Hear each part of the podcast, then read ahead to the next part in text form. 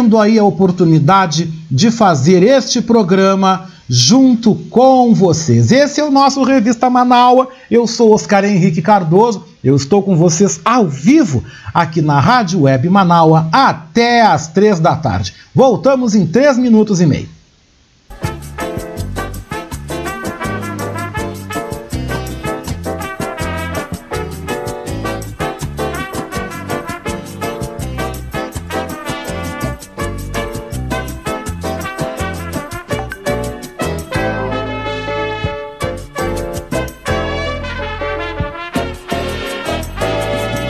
Está ouvindo Revista Manaua com Oscar Henrique Cardoso.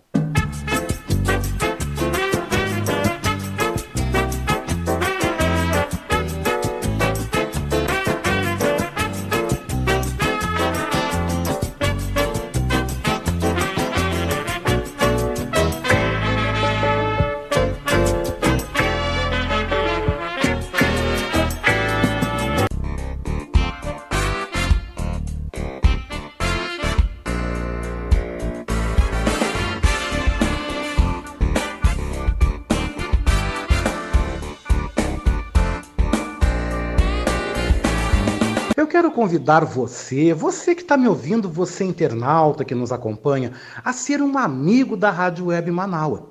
Você pode ser nosso amigo e também nosso parceiro no nosso projeto do financiamento coletivo. Acesse manaua.com.br barra doe e escolha uma forma para você contribuir para o fortalecimento de um canal de comunicação independente e democrático. Lá você vai encontrar diversas formas de contribuição como boleto, cartão de crédito e até mesmo depósito em lotéricas ou agências da Caixa Econômica Federal. Sua contribuição é fundamental para aprimorarmos ainda mais a nossa estrutura.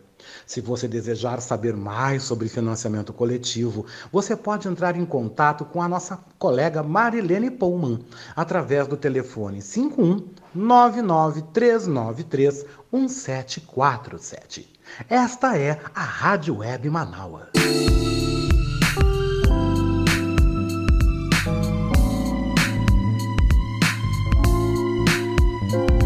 Oi, você está ouvindo o nosso Revista Manaua? Hum, eu quero aproveitar e te fazer um convite, tá? Você quer ser comentarista aqui no nosso Revista Manaua? Se você deseja, por favor, manda um zap para mim, né? No 51982445974. E aí venda, meu querido, venda o teu peixe. Também envie um áudio com tempo máximo entre 5 a 7 minutos. Vem, vem mesmo, vem fazer parte do nosso time de comentaristas do nosso Revista Manaua, o programa mais diverso e plural do Rádio Gaúcho. Aqui na Rádio Web Manaua, todo sábado comigo, hein? Oscar Henrique Cardoso, do meio-dia às três da tarde.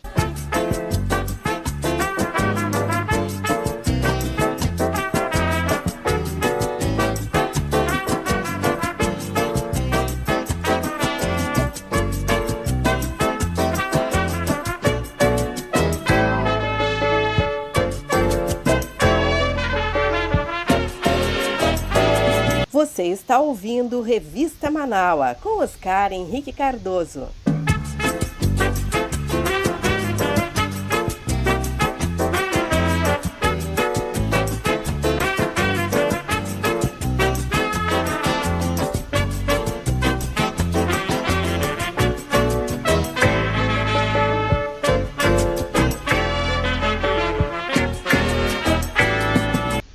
Que legal, gente. Uma hora 22 minutos, uma e 22, o tempo é bom. Céu de Brigadeiro em Porto Alegre. Falando aqui da zona leste da capital, estamos agora com 19 graus. A máxima hoje pode chegar aos 22 aqui em Porto Alegre e também na região metropolitana. Você está comigo. Revista Manaua. Jornalismo, opinião, entretenimento e variedades no seu sábado.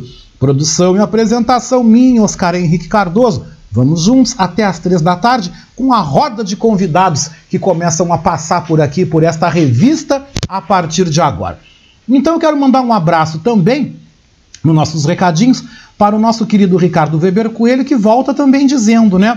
Desejo um grande abraço aos pães, né? que, na falta da figura materna, desempenham bem o papel, os dois papéis. Não é fácil. Assim como temos mãe solteira, também tem pai solteiro. Meu abraço também aos pães, né? Aos pais que também fazem esse papel tão divino, esse papel tão especial de criar um filho, né? Algo tão importante para as nossas vidas, né? Mais uma vez, muito obrigado a vocês, mamães, que nos acompanham, vocês que dão o brilho, vocês que dão alegria a esse nosso Revista Manaua. Mas, gente, 1h24 e nas nossas efemérides, né? Hoje, dia 8 de maio, é o dia da vitória. O santo do dia é São Vítor.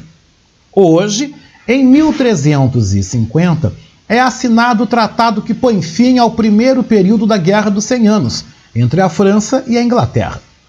Em 1758, é abolida a escravidão dos índios no Brasil. Em 1794, morre guilhotinado Antoine Lavoisier, o pai da química moderna.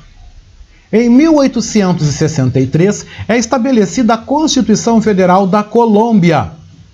Em 1886, a Coca-Cola é comercializada pela primeira vez. Em 1933, Mahatma Gandhi entra em greve de fome contra a opressão inglesa na Índia. Em 1951, um terremoto em El Salvador causa a morte de mais de mil pessoas. Em 1970, os Beatles lançam seu último álbum, Let It Be.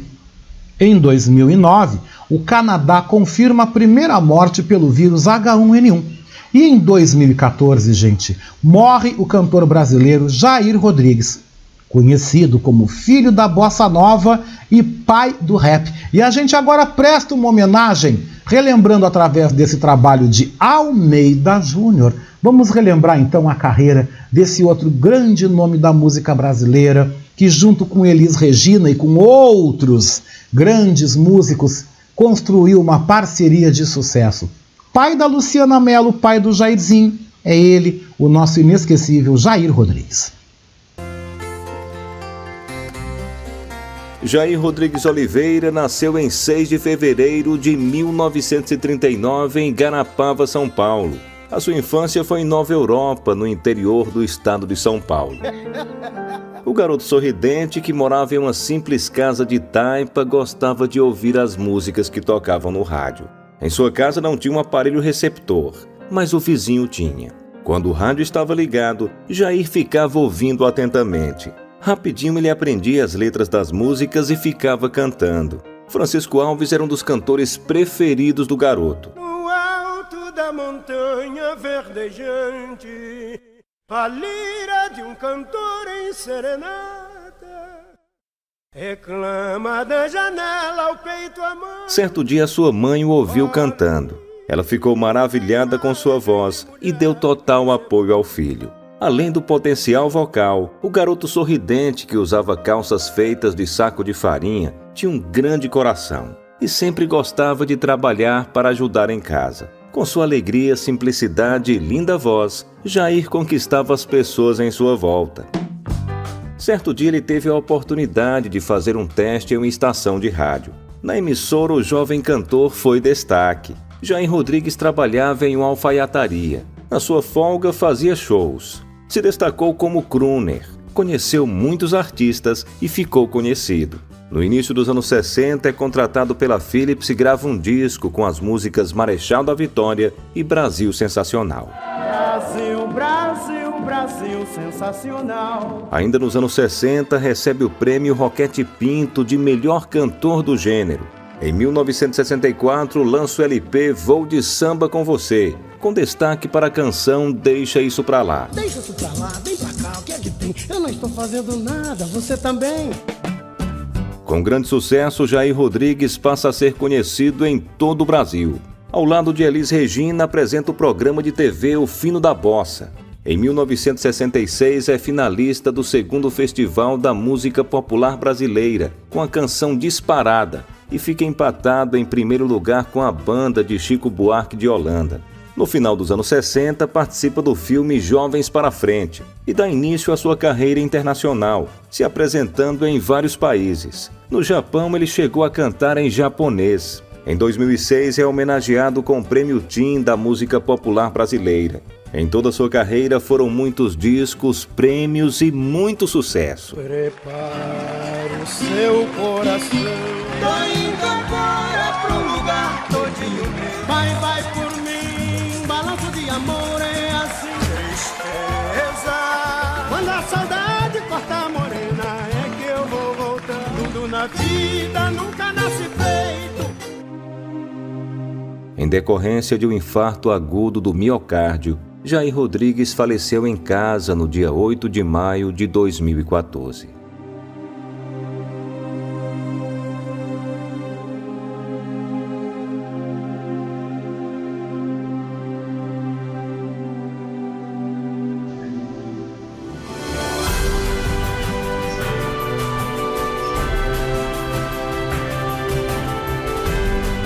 Tá então, né, gente? Lembrando esse grande nome da música brasileira que eu gostava muito também, Jair Rodrigues. Mas como nós estamos também agora nesse momento de lembrar, recordar datas tão significativas, gente, vamos então relembrar hoje, né?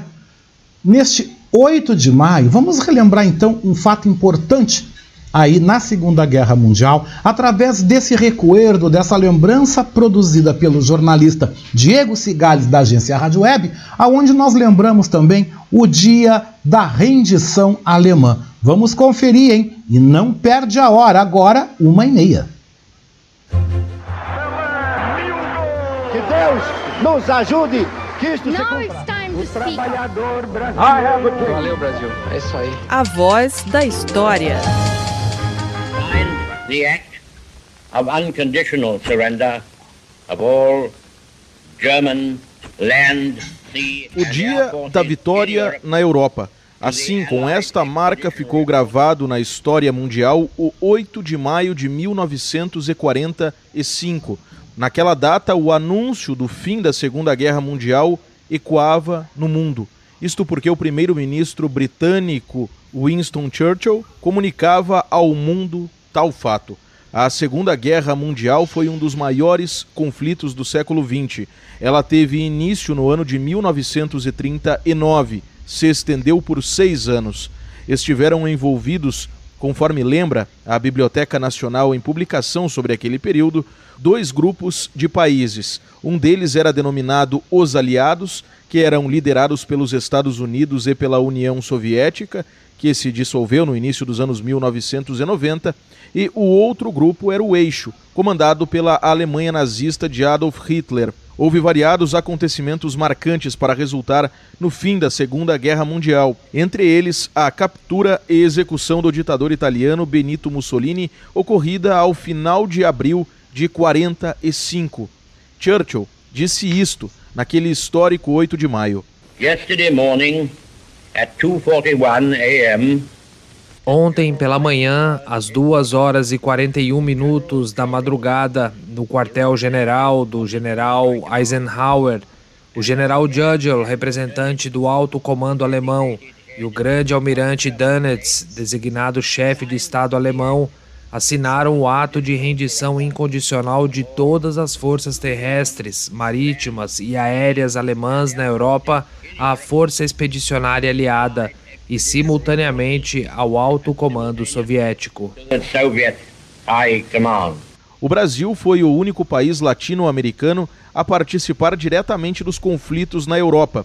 A Força Expedicionária Brasileira enviou cerca de 25 mil soldados ao norte da Itália, onde lutaram junto ao exército dos Estados Unidos. As tropas brasileiras participaram de batalhas importantes, como foi o caso da tomada de Monte Castelo que durou cerca de três meses. Produção e reportagem: Diego Cigales.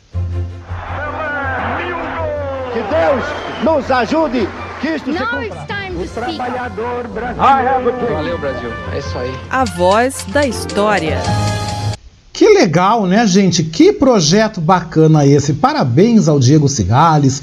Parabéns também a toda a equipe da agência Rádio Web por fazer um programa e um programete tão interessante. Mas agora, gente, 1h33, nosso convidado aí, nosso primeiro colaborador da tarde, está chegando. E nesta edição do Famosos em Revista de hoje, Ricardo Weber Coelho nos traz dois destaques. O primeiro fala do pai da cantora Adele, que chamou a polícia por uma vizinha barulhenta, tá? E o segundo destaque fala também da produção do reality Vai Anitta, pela Netflix, né? É babado, é treta, é, é etc e tal. Está aqui no Revista Manaua com ele, Ricardo Weber Coelho, que vem chegando, viu? Boa tarde, querido.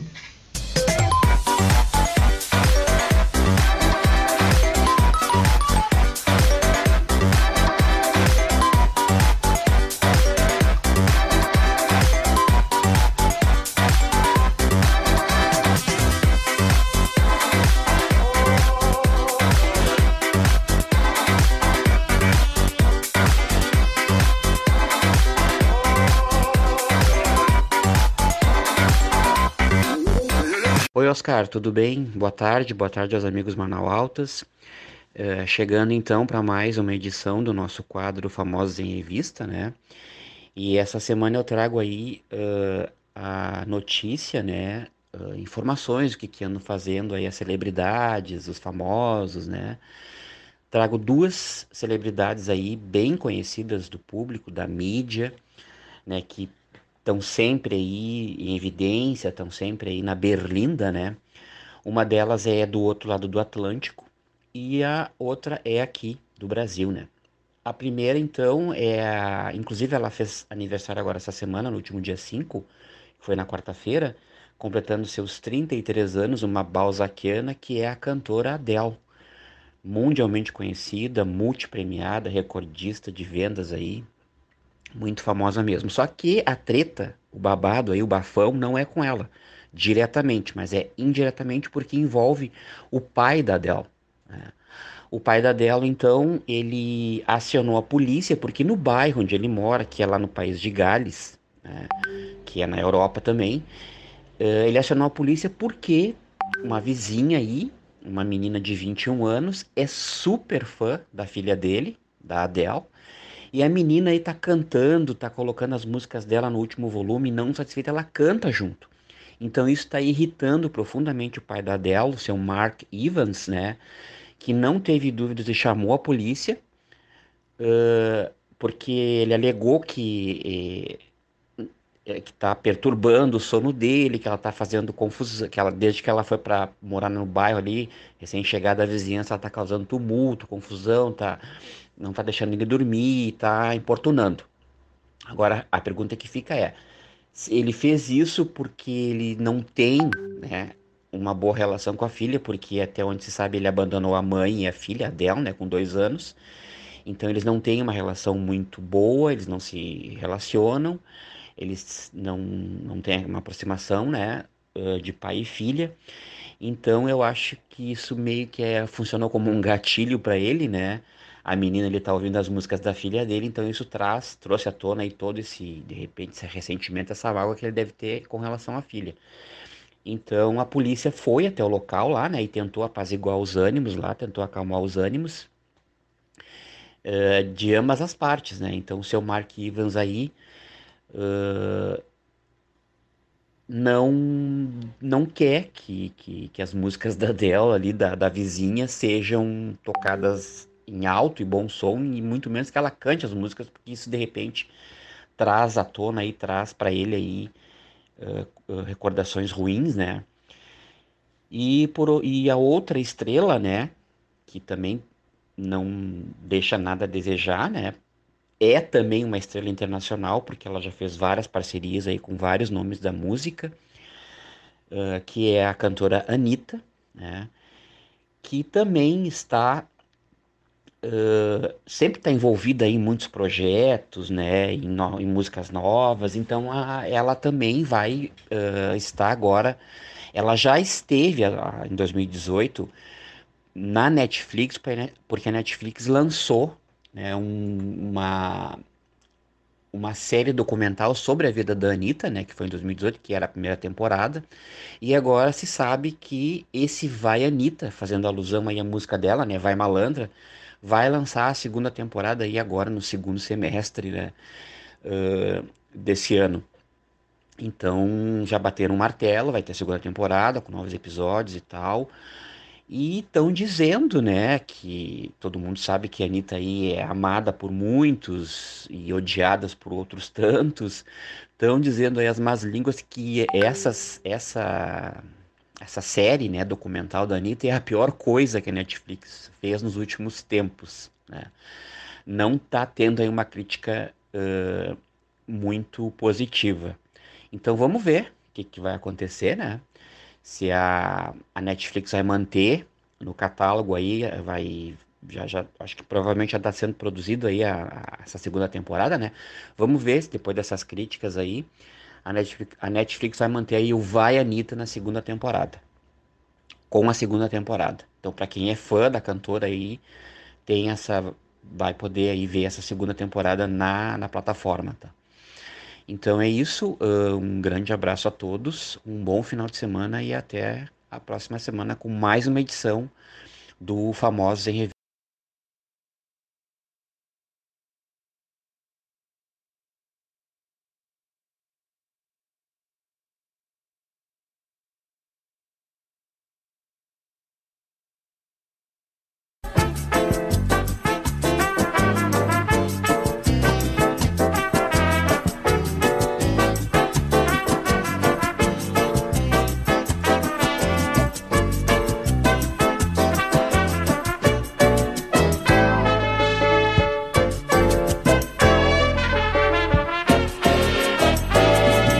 Está ouvindo Revista Manaua com Oscar Henrique Cardoso.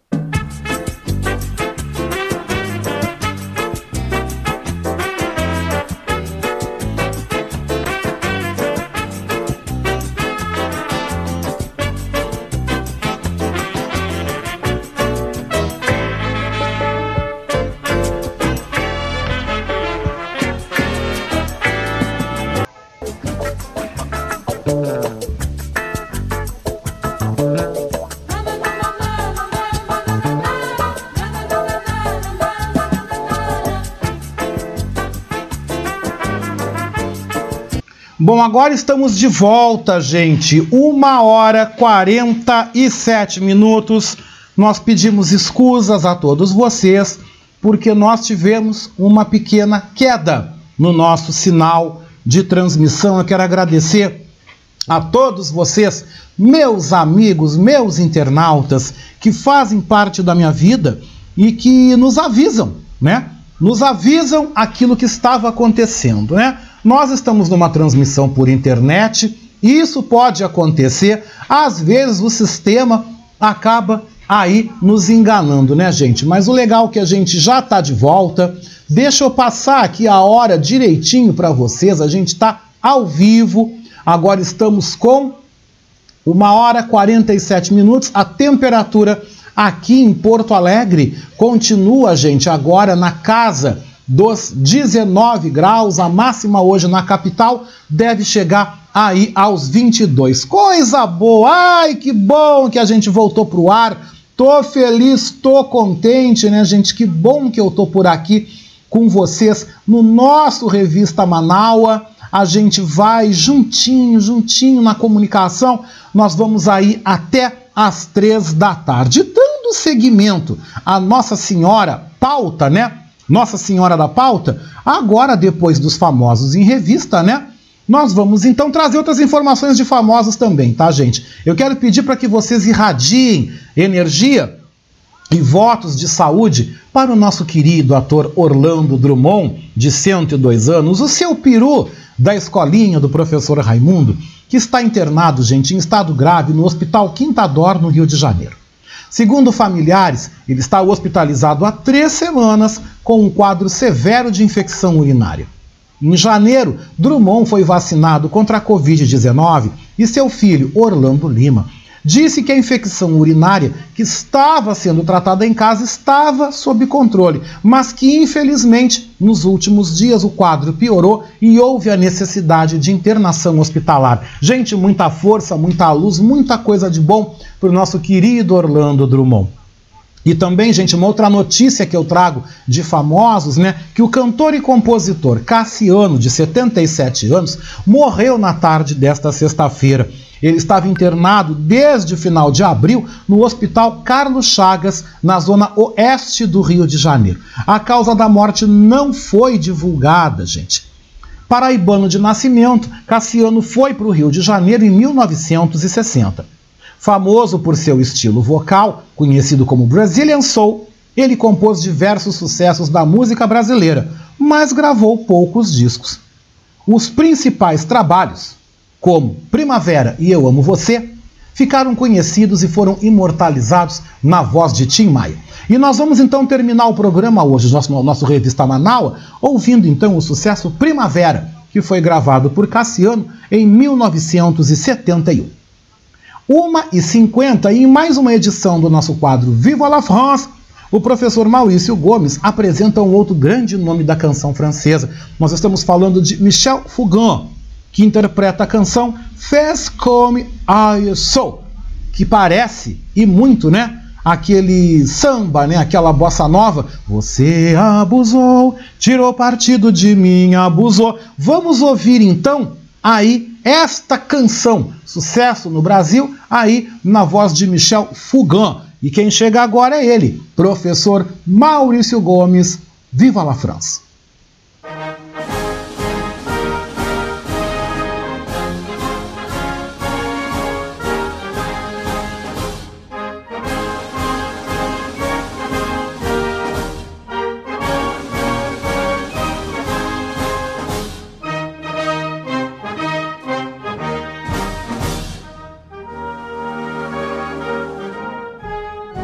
Boa tarde, ouvintes do Revista Manaua. Boa tarde, Oscar. O Vive la France de hoje traz Michel Figan, que nasceu em 12 de maio de 1942. Ele abandonou o curso de medicina para seguir a carreira artística e em 1964 começou a compor. Seu primeiro álbum sai em 1967. Em 1972 surge o grupo que o acompanhou por quatro anos, o Big Bazar interrompeu sua carreira temporariamente em 2002, quando sua filha morreu. Em 2007, lança seu último álbum, Bravo et Merci. Hoje trazemos a canção Fé como Loiseau, uma adaptação da canção brasileira Você Abusou, mas aqui em francês a temática é outra. A música fala em Faça como pássaro, sua vida de ar puro, um pouco de caça e de pesca. Ao lado do Big Bazar, vamos curtir essa linda canção de Michel Figan.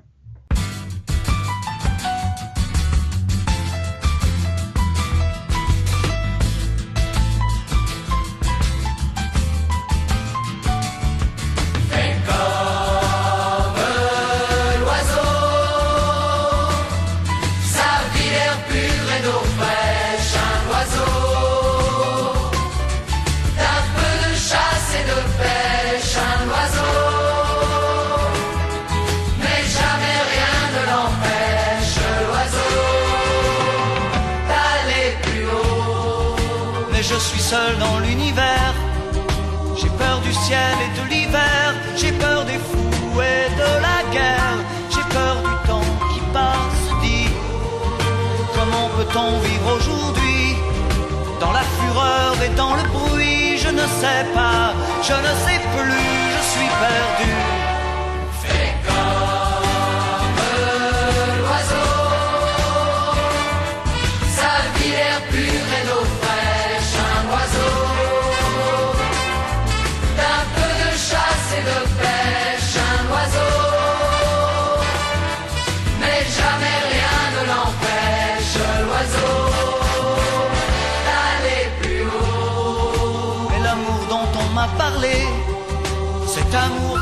Chanté, ce sauveur de l'humanité, je n'en vois pas la trace, dit.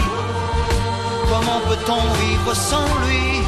Sous quelle étoile, dans quel pays? Je n'y crois pas, je n'y crois plus, je suis perdu.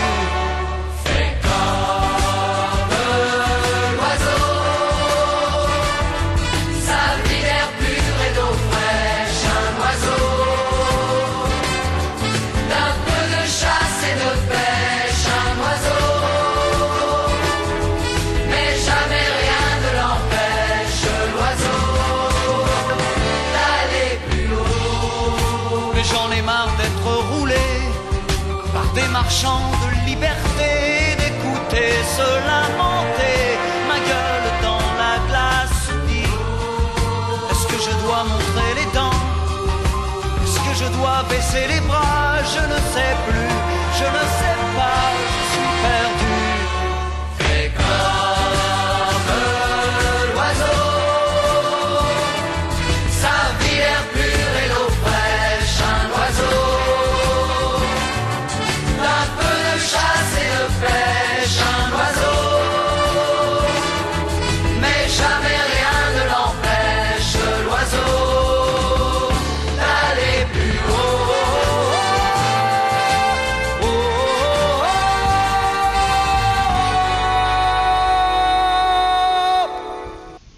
legal, gente. Que bacana. 1h55. E este foi o quadro Viva la France de hoje, com o nosso professor Maurício Gomes, de Novo Hamburgo, que eu quero mandar um grande abraço. E ele volta daqui a pouco com a sua coluna. Hoje falando sobre as doenças e os seus males. Ele já vem em instantes aqui no programa junto conosco no nosso Revista Manaua, né, gente? Eu quero aproveitar e trazer uma informação, uma notícia, porque já já vem os nossos poetas aqui no programa, mas eu quero mandar aqui uma informação de utilidade pública, né, a nossa ouvinte Adriane Santos, né, Adriana Santos, que está nos ouvindo na Zona Sul, meu beijo, meu abraço, ela nos manda perguntando, Oscar, eu queria que tu nos falasse se já começou a campanha nacional de vacinação contra a gripe, né? Sim, Adriana, vou te passar aí a informação. A campanha, ela começou então no dia 12 de abril, a campanha nacional de vacinação contra a gripe aqui em Porto Alegre.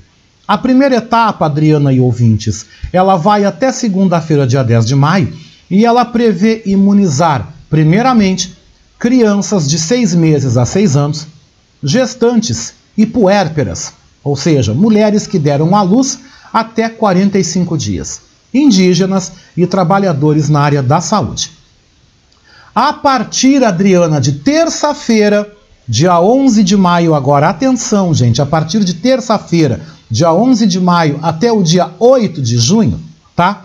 Começa aí a imunização contra a gripe, contra a influenza, tá? Especialmente também contra H1N1 começa aí a campanha de vacinação para idosos com 60 anos ou mais e também para professores. A terceira etapa da campanha, gente, que começa no dia 9 de junho e vai até o dia 9 de julho, vai ser estendida então vacinação contra a gripe, tá? Não é contra o Covid.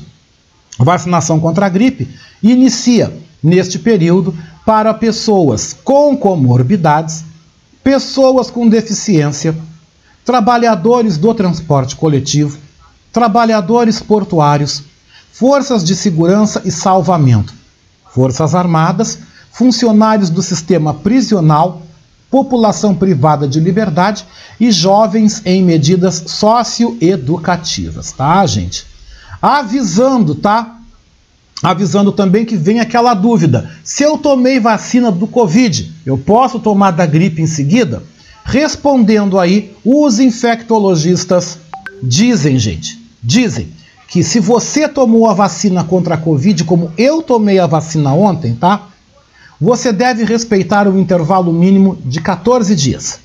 Então eu só posso, e você que tomou no caso ontem, ou que você tomou recentemente a vacina do Covid, você tem que esperar 14 dias.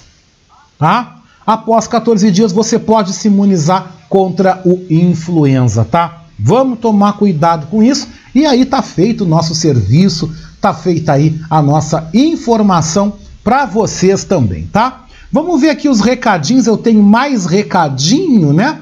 Aqui Adriana Santos. Isso aí, né, minha querida?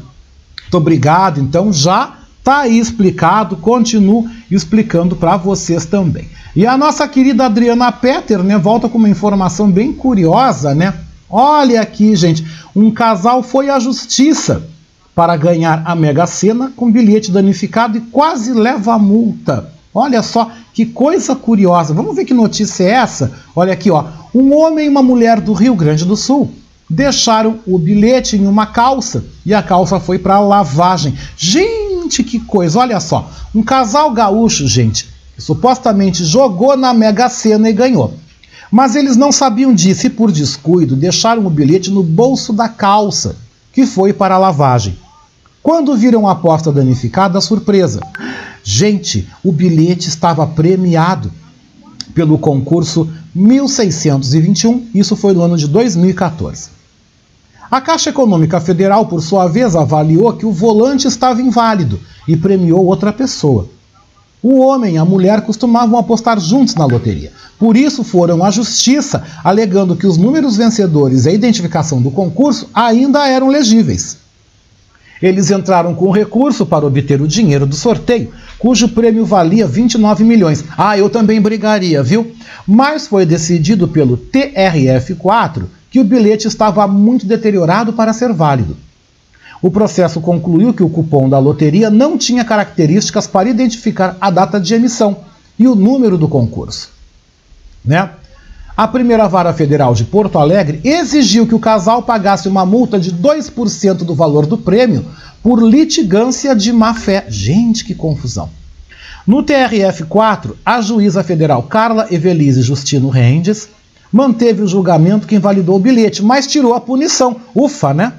Para ela, não há comprovação de que o casal abriu o processo com objetivo ilegal. Gente, tomem cuidado. Não deixem volante aí dando sopa. Não, olha só, gente, olha só. Já pensou se eles tivessem que pagar a multa? Iam ter que dar casa, iam ter que. Deus me livre, né? Olha, a coisa ficaria realmente terrível. E o meu querido Gustavo Espolidoro, meu querido amigo cineasta também, tá nos ouvindo aí, aí na região próximo aí à Redenção aqui em Porto Alegre, e diz: Coisa boa esse fim de animado contigo, Oscar. Querido, beijou com gosto de coco, morrendo de saudade aqui do amigo vacinado. Ô, Gustavo, eu tô esperando virar jacaré, viu? Duas horas e um minuto, gente, duas e um. Vamos seguindo o nosso Revista Manaus até as três da tarde? Bora então, bora! porque agora nós temos aí a poesia no rádio. É, nossos poetas estão chegando por aqui. Nós vamos ouvir primeiramente, nós vamos ouvir a poesia, né? Café com Mesóclises, do jornalista e poeta Diego Machado, de São Paulo. Logo na sequência, nós vamos ouvir também a interpretação do poema Fanal do Nascimento do Tempo, do poeta piauiense Diego Mendes Souza narrado por Francisco Carlos Pontes. E também nós teremos na sequência, para fechar esse bloco da poesia, o nosso querido amigo poeta Felipe Magnus, que retorna hoje ao nosso revista Manaua com a sua poesia subversiva. Vamos primeiramente então ouvir o poeta paulista Diego Machado conosco aqui no nosso revista Manaua. E em seguida vem os comentaristas também, viu? Café com Mesóclises. Somos uma nação de 200 milhões, um povo que desperta emoções, ainda únicos pentacampeões, recentemente marcado por manifestações. Somos também um povo lutador, hospitalidade nosso grande valor. Assim, frentes que tentam se opor, nada que ofusque nosso fulgor. Mas, com tantos pontos a nosso favor, quero ver quem aceita o que aqui vou propor. Não quero de forma alguma desafiar, quero apenas questionar, pôr para pensar quais próximos passos vamos andar, qual caminho tomar para o país não parar. Recessão, crise, corrupção. População vive de enganação. Percepção permite reflexão. Televisão proíbe apuração. Em reunião se define a posição caos se instalou, o gigante acordou, e agora que a rua lutou, o poder mudou, o objetivo alcançou, a presidenta tirou, o Brasil não parou e nem pode, o que faremos agora? Há tanta vida lá fora, o Lulu Santos cantou, bora continuar o que começou? O discurso que o povo gritou era que despertou, se ligou, que todo mundo que roubou, para esses acabou, o fim da linha chegou. Mas sem defesa, sem um lado partidário, eu só acho que agora estou retardatário. Cortaram-nos o salário, aumentaram o horário, emolduraram-nos o vocabulário, com mesóclises no plenário. Prejudicá-lo-emos, operário. Nós nem sequer entendemos, pois nem temos dicionário. Nem usar nós sabemos, então nem dá para ser contrário. Sendo assim, aplaudi-lo-emos. Ou então nos revoltemos e continuemos. A rua está lá, o país continua. Ou vamos nos calar mesmo com tanta falcatrua. Bora moralizar, põe hashtag vem pra rua. Que tal agora misturar o amarelo e o vermelho, talvez num tom alaranjado, não tão laranja quanto o Trump, ou um laranja que te banque. Ele só quer que você trampe o que é propina não estanque. Ele só quer o resultado igual fruta não potangue te espremer até o caldo. Quer a polpa, a pura nata, o cafezinho que é por fora na medida mais exata. Que você tão bem o trata, o seu bem ele distrata e gentilmente ele te mata. Vai que você abre a boca e delata, no jornal não vai errata. O custo daquela capa chega uma grana, trinca, empata. Jogo rápido, bate-bola. O que o povo quer? Diz aí, não enrola. Saúde, segurança, escola e o que acontece que não rola? Vixe, o dinheiro escapa em sacola, em maleta, na cueca se embola. Sabe o esquema e ninguém cola nesse cara e esfola. Mas são muitos, quase todos têm cartola. Não dá mágica que sai coelho, é sem magia, é só dinheiro. Mas o povo brasileiro não acaba com essa raça. Nada, a gente come o que ele amassa. Papel na carne também passa, não os vê como ameaça, não importa o que ele faça e qual seria a solução. Lembrar do discurso inicial da nossa indignação precisa agitar o pessoal, pois na estagnação antes tão habitual se aceita a condição tipo adestramento animal. Então vai lá o que fazer: tirar o presidente, explodir nosso Congresso, botaram fogo, jogaram bomba. O povo ficou possesso. É vandalismo, é retrocesso. Queremos ver o progresso. Dessa forma, é sem sucesso sucesso. Enquanto você os defende, quem jamais será réu confesso? Ladrão que é ladrão não se rende. Quer gritar do sofá? Ok, não impeço. Já que você não teve culpa e votou no Aécio, bora unir e lutar pro país para não dar na mão de quem tem corrupção na raiz. É só isso que te peço. Vamos escolher, vamos ouvir o que o povo diz, botar alguém que o povo quis. A meta é igual, o progresso. Se não formos força motriz, o cafezinho segue no expresso.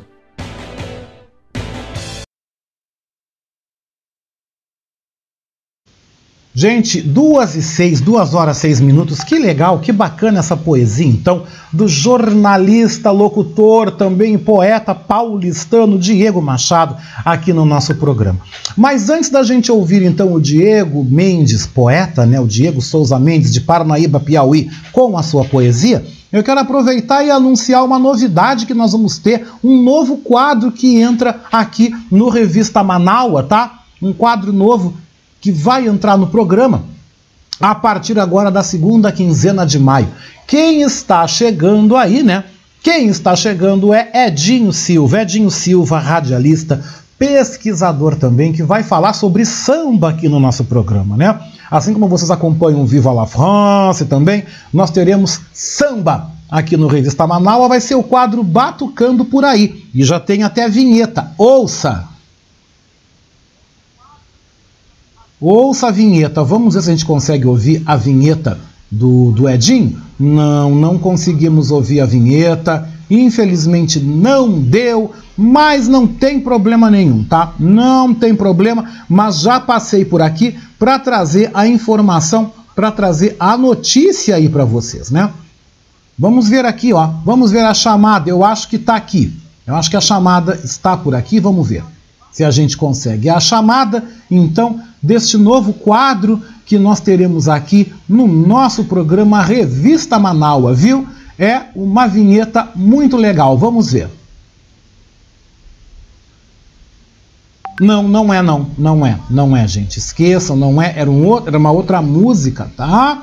Que ele mandou aí trazendo uma ideia aí, um piloto, mas eu já vou dizer para vocês que em breve o samba vai estar com a gente aqui no nosso programa Revista Manaua, tá? Em breve vai estar por aqui e eu tenho certeza que vocês vão gostar. Tenho certeza absoluta, tá? Certeza absoluta.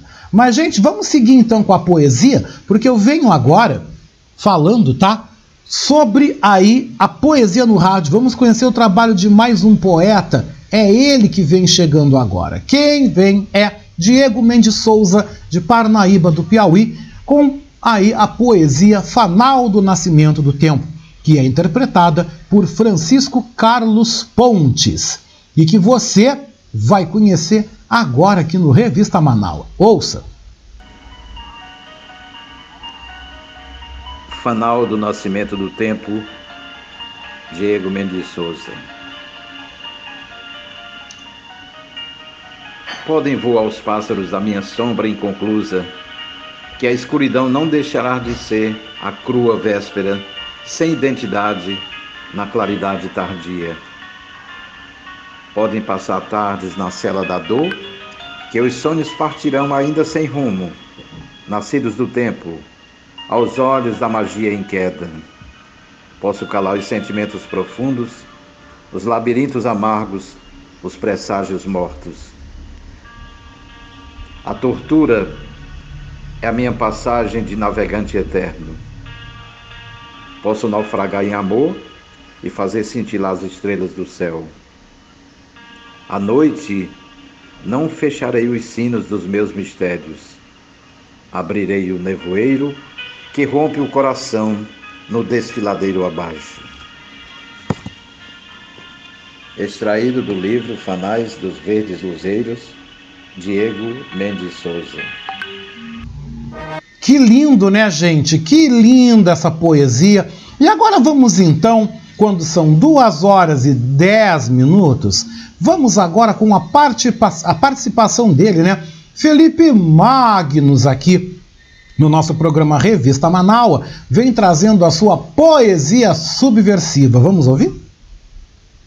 Poesia subversiva com Felipe Magnus poema O Jorro Piva, de Felipe Magnus.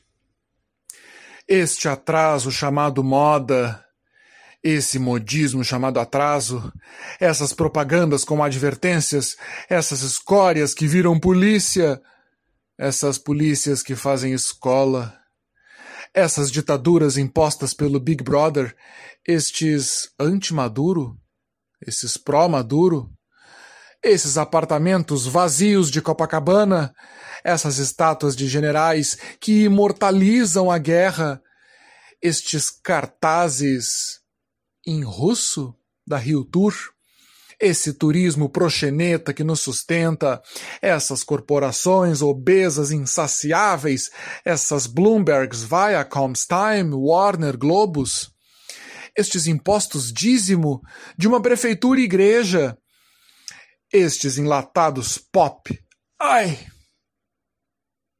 que nos dão azia. Estes recheios que não preenchem, estes alimentos que não alimentam, estes mantras que alienam, estes sorrisos engarrafados em refrescante ácido fosfórico, estes rotos metais que não nos sustentam, estes recessos pagos a posteriori, essas escravaturas disfarçadas de mercados. Poema Bem no Fundo, de Paulo Leminski. No fundo, no fundo, bem lá no fundo, a gente gostaria de ver nossos problemas resolvidos por decreto.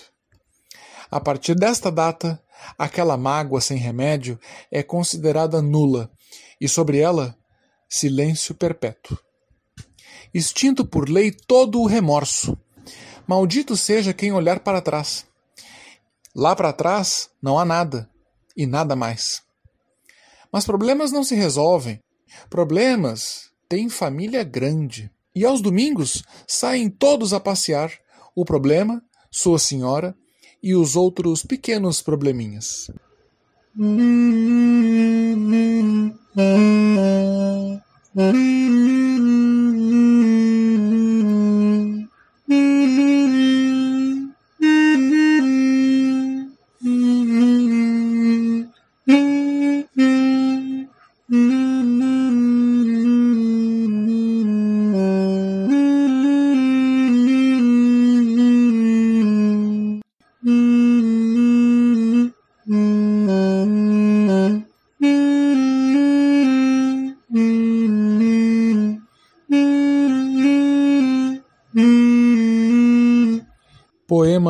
Descartável, de Rubermar Esperandio.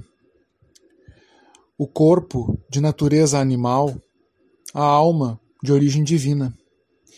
Na prática carnívora se traduz assim: manda o corpo para o abatedouro, a alma de volta para o divino. Enquanto existir Deus, o homem vale menos que um cão. Poema Paranoia em Astracan, de Roberto Piva.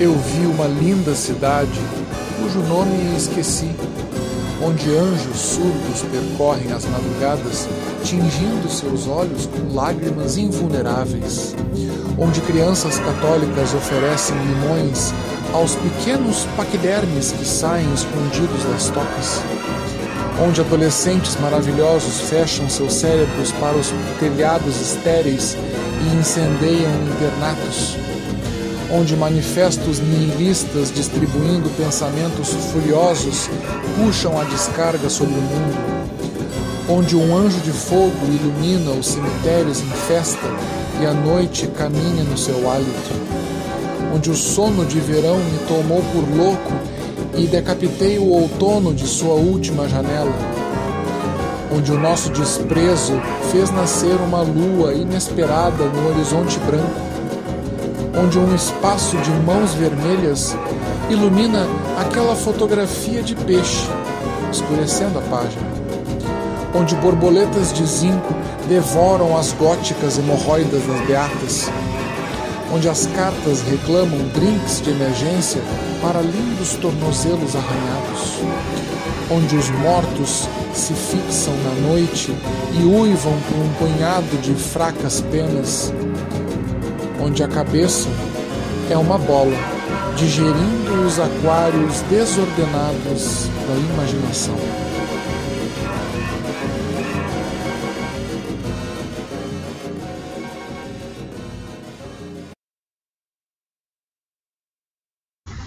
Duas e 16, né? 19 graus a temperatura, e esta então foi a nossa poesia no rádio. Hoje, no nosso programa Revista Manaua, com a presença dos poetas Diego Machado, Diego Mendes Souza e também Felipe Magnus, gente, uma hora tão bacana aqui. Mas a gente segue, gente, 2 horas e 16 minutos, porque eles estão chegando, né? Os nossos colunistas pedem passagem, folheando ainda mais as páginas da nossa revista com os temas mais diversos. Revista Manaus, a gente começa chutando a bola e destaca aí a semana da dupla Grenal e também o futebol feminino. E a gente fala também de outros destaques do jogo que nós vamos ter amanhã pelas semifinais do Gauchão 2021 entre Grêmio e Caxias às quatro da tarde aqui na Arena Grêmio. Mas quem traz estas e outras informações do futebol abrindo o horário do nosso Dream Team, do nosso Revista Manaua, é ele, Denilson Flores. Boa tarde, Denilson.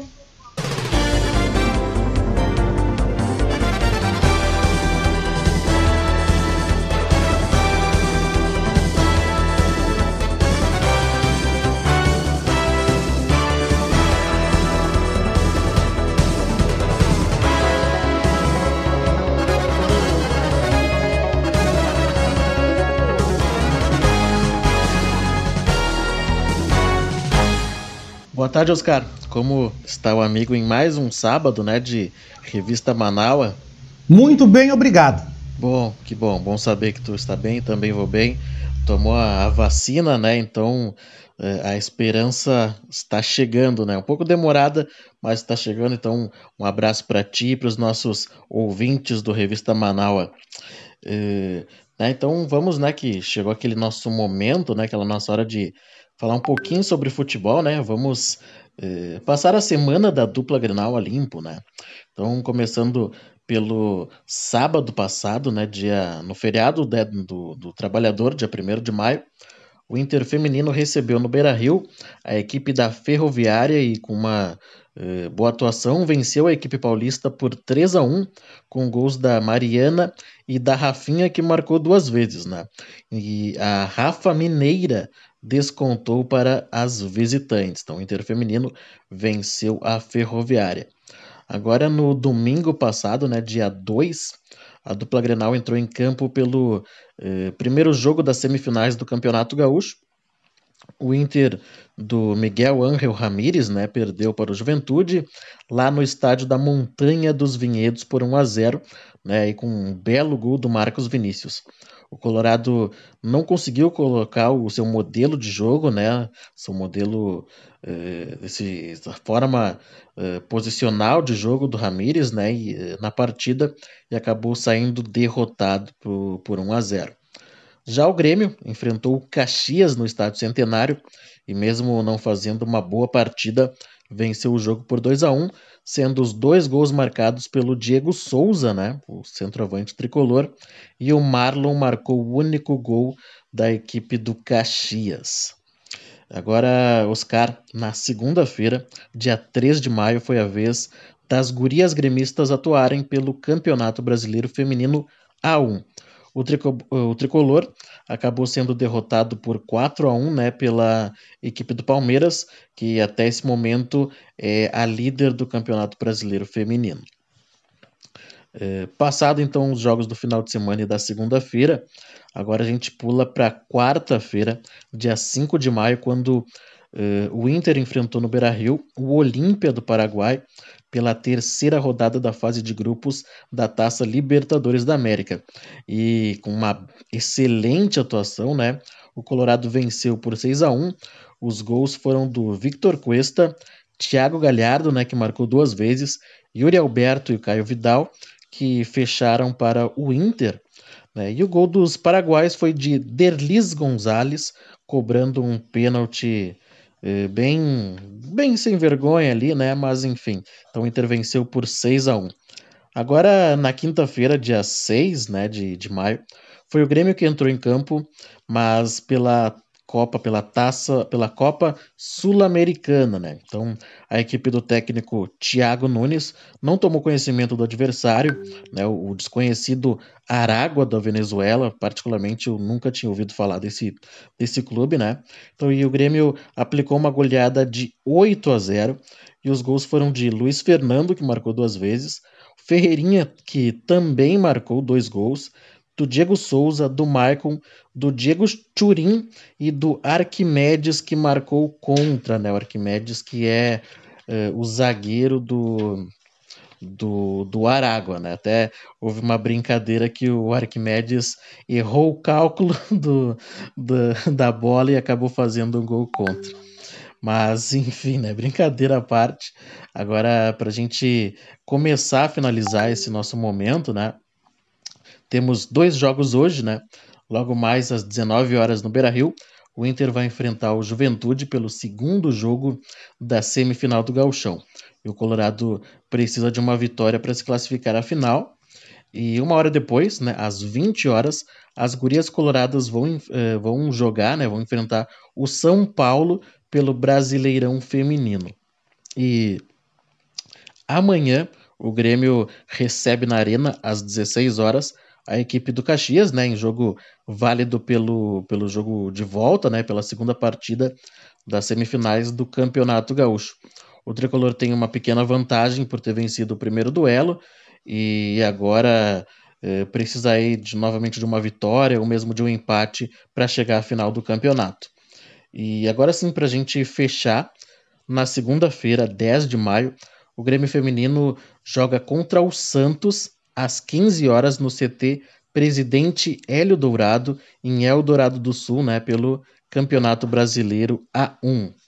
Oscar, essas são as informações, né? Termino é, por aqui esse momento do futebol.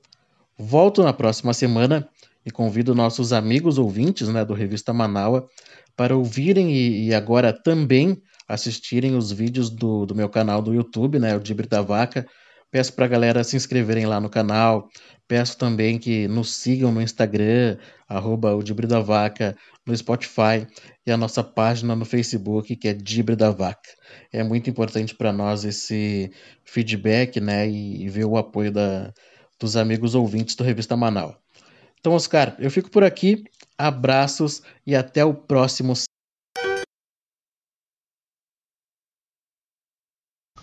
Muito obrigado, Denilson. Um grande abraço e até o próximo sábado. Denilson Flores, vá lá e te inscreva no canal dele no YouTube, o Dibre da Vaca. Assim como eu também quero te recomendar para que você se inscreva no canal Conectados da Vera Galhardi, que toda semana traz uma previsão astrológica. Você fica sabendo como o seu signo estará para a semana. Você fica sabendo também os movimentos da Lua, por onde ela está passando. Gente, é um canal muito bacana, muito gostoso sobre astrologia com a nossa querida Vera Galhardi. Então vai lá no YouTube, no canal Conectados, tá? Vai lá e te inscreve. Eu já estou inscrito e digo para você que vale a pena, tá? Não deixe de fazer a sua inscrição. Mas seguindo aqui com a nossa revista em movimento, a nossa pauta esportiva continua, porque o jornalista e escritor Léo Cantarelli aí retorna ao Revista Manaua, comentando hoje sobre o 4 de maio de 2011. Data lembrada como a noite do pesadelo para os times brasileiros na Taça Libertadores. Vamos ouvir Boa Tarde, Cantarelli.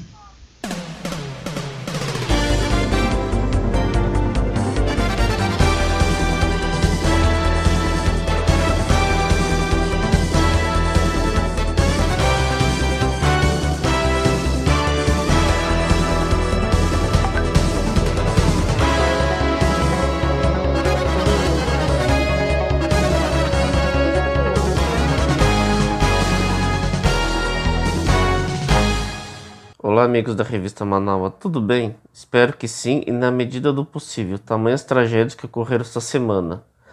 Aliás, estamos na primeira semana de maio e quero trazer nesse espaço o que houve no dia 4 de maio de 2011, há 10 anos. Esta data ficou conhecida como a noite do pesadelo dos brasileiros na Libertadores. Refrescando a memória de vocês, naquela ocasião ocorreu o jogo de volta das oitavas de final e quatro clubes brasileiros entravam em campo, três com uma boa vantagem. Entretanto, os quatro foram eliminados, e muitos de forma surpreendente. O jornal argentino Olé estampou na capa, abre aspas, adeus garotos, fecha aspas, em português mesmo. Antes de falar desses jogos, quero ainda lembrar que aquele primeiro semestre não foi bom para os nossos clubes, ou melhor, em dezembro de 2010, o Internacional bicampeão da Libertadores era eliminado na semifinal do Mundial de Clubes pelo Mazembe do Congo. Foi o primeiro sul-americano a não disputar a final. Em janeiro, o Corinthians entrou na fase da pré-Libertadores e foi eliminado pelo modesto Desportes Tolima da Colômbia. Foi a primeira vez que um brasileiro foi eliminado nesta fase da competição. Agora voltando às oitavas de final, Internacional, Grêmio, Cruzeiro e Fluminense foram as vítimas do 4 de maio de 2011. O Colorado ainda mantinha a base do bicampeonato da Libertadores e foi bem na fase de grupo, vencendo quatro dos seis jogos e se classificando em primeiro lugar. O rival no mata-mata foi o Penharol. Embora os uruguaios tenham muita tradição no torneio, este time do Penharol era limitado. Na ida em Montevideo houve empate em 1 a 1. Na volta no Beira-Rio, os anfitriões terminaram o primeiro tempo vencendo por 1 a 0. Dada a vantagem no marcador e a qualidade técnica superior, a vaga dos comandados de Paulo Roberto Falcão parecia garantida, mas o Penharol voltou com a faca nos dentes e logo na saída de jogo empatou a peleja. Cinco minutos depois, os uruguaios foram ao ataque novamente e fizeram 2 a 1. Um. Pegos de surpresa, o Inter se perdeu em campo e parecia não acreditar no que havia acontecido. Pressionou pelo empate, mas não conseguiu. Saiu frustrado, pois sabia que tinha condições de se classificar. Na mesma linha, o Cruzeiro passou por uma situação semelhante. Os mineiros tiveram a melhor campanha da fase de grupos e enfrentaram o Once Caldas da Colômbia, que havia ganho apenas um dos seis jogos que disputou. No primeiro encontro, os brasileiros venceram os colombianos por 2 a 1. A volta ocorreu em Minas Gerais, embora o Cruzeiro vivesse uma fase boa, aquela noite deu tudo errado. Até metade do segundo tempo, o jogo estava empatado em 0 a 0 mas em cinco minutos o Once Caldas anotou dois gols e os mineiros se desesperaram. O jogo contou com vaias da torcida no estádio, reclamação com a arbitragem, expulsão de dois jogadores, um de cada time, e o técnico Cuca ainda deu uma cotovelada no atacante Renteria no final da partida. Uma decepção. Indo ao Rio de Janeiro, o outro participante foi o Fluminense. Na época, o tricolor das Laranjeiras era o atual campeão brasileiro e tinha um aporte financeiro da Unimed. Em seu elenco havia jogadores como o Meia Conca e o atacante Fred. Na fase de grupos, passou em segundo lugar e no mata-mata encontrou o Libertar. Na ida em solos cariocas, o Fluminense venceu por 3 a 1 e foi com uma boa vantagem ao Paraguai. No jogo da volta em Assunção, o primeiro tempo terminou 0 a 0. Na segunda etapa, os cariocas apenas se defendiam e tomaram o primeiro gol aos 12 minutos. Este placar ainda deixava o Fluminense vivo, mas aos 40 minutos o Libertar fez 2 a 0. Nos acréscimos veio o terceiro gol e se foi a esperança. Ainda viu o Grêmio. O Imortal não vivia um bom momento no início da década passada e fez uma campanha medida na fase de grupos, passando em segundo lugar. Seu rival no mata-mata foi a Universidade Católica. O primeiro duelo em Porto Alegre, os chilenos venceram por 2 a 1. Dos quatro brasileiros, era o que menos tinha esperança de classificação. No retorno em Santiago, houve outro triunfo dos chilenos, desta vez por 1 a 0. Lembrando que havia a expectativa de ter um Grenal em Libertadores nas quartas de final, mas virou Penharol Universidade Católica. Quem salvou a honra dos brasileiros foi o Santos, que havia jogado um dia antes contra o América do México, no México, empatado em 0 a 0. Mas como havia vencido na ida por 1 a 0, os paulistas avançaram de fase, sendo o único brasileiro vivo na competição. Nas quartas de final, o Alvinegro passou pelo Once Caldas, que havia ganho do Cruzeiro, e depois superou o Cerro Porteño na semifinal. Na decisão, o embate foi contra o Penharol, que havia eliminado o Inter. O primeiro jogo foi 0 a 0 e na volta o Santos venceu por 2 a 1 e foi campeão da América. A geração de Neymar e Ganso salvou o futebol brasileiro na Libertadores de 2011. Deixando de lado a tragédia e antes de terminar essa coluna, quero deixar registrada a boa notícia desta semana, que foi o retorno do brasileiro Robson Oliveira ao nosso país, após passar dois anos preso na Rússia por um crime que não cometeu. Para quem não está por dentro do assunto, Robson Oliveira foi trabalhar como motorista em Moscou para o volante Fernando, revelado no Grêmio com passagem pela seleção brasileira. Na época, Fernando atuava no Lokomotiv Moscou e morava com a sua esposa e seus sogros. Robson embarcou à Rússia com uma mala feita por empregados da família da esposa do Fernando e, ao chegar ao aeroporto, foi interpelado lado pelas autoridades locais. Na bagagem havia um remédio que ameniza as dores nas costas, chamado Maitedon, e eram para o sogro de Fernando. Entretanto, o medicamento é proibido na Rússia e Robson foi preso por tráfico internacional. Fernando e a família se mudaram para a China e o motorista ficou abandonado à própria sorte em uma prisão na Rússia. Até que o Esporte Espetacular da Rede Globo fez uma matéria sobre o caso, e quando veio à tona, os advogados dele se mexeram para tentar libertá-lo. Era um russo e um brasileiro. Após dois anos encarcerado, Robson pegou uma pena de três anos e, como foi considerada baixa, pôde retornar ao Brasil. Chegou recebido por familiares, com mãe, esposa e filho. O fim de um pesadelo e o fim de uma injustiça. É isso. Espero que tenham gostado e nos vemos na próxima semana. É isso, gente. 2h32. 2h32. Essa foi a participação do nosso colega jornalista e escritor Léo Cantarelli, também trazendo fatos do esporte. Mas agora a gente continua esta revista em movimento, nosso Dream Team da Manaua continua por aqui, né? Nosso Dream Team do nosso revista Manaua e falando sobre educação financeira, a nossa economista e professora Patrícia Nassi Sandes nos explica o que é a taxa Selic e como ela influencia sobre todas as taxas existentes no mercado. A Selic cresceu de novo e para você que tem algum tipo de financiamento, preste bem atenção nesta dica importantíssima que ela nos passa agora, viu?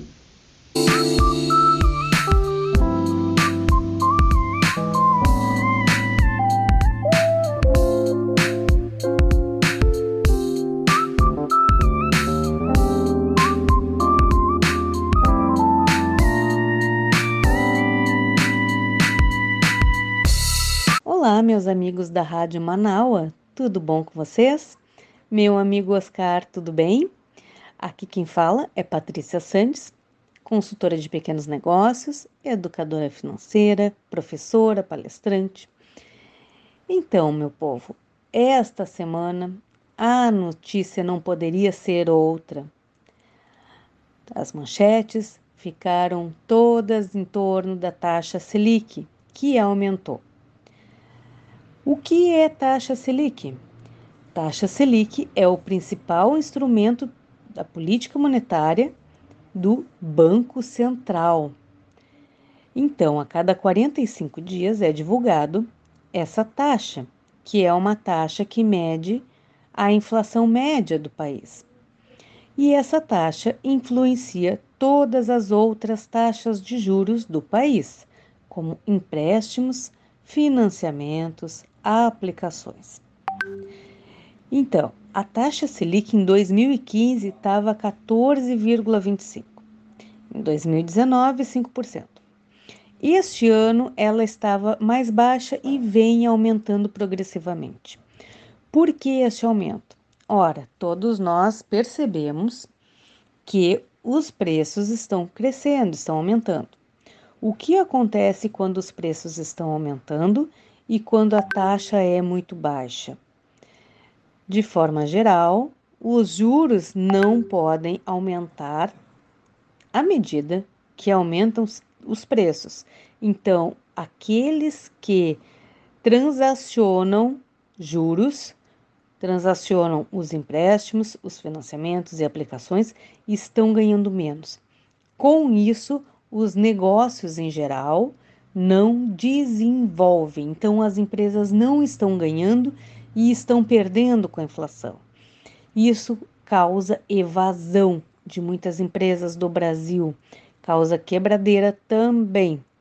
Por isso que a taxa Selic está aumentando.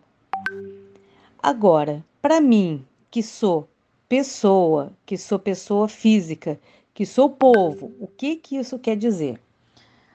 Vamos olhar então para o lado de empréstimos os empréstimos vão ser mais caros, porque as taxas estão aumentando. Se você tem um empréstimo contratado no banco, tente negociar a uns juros mais baixos.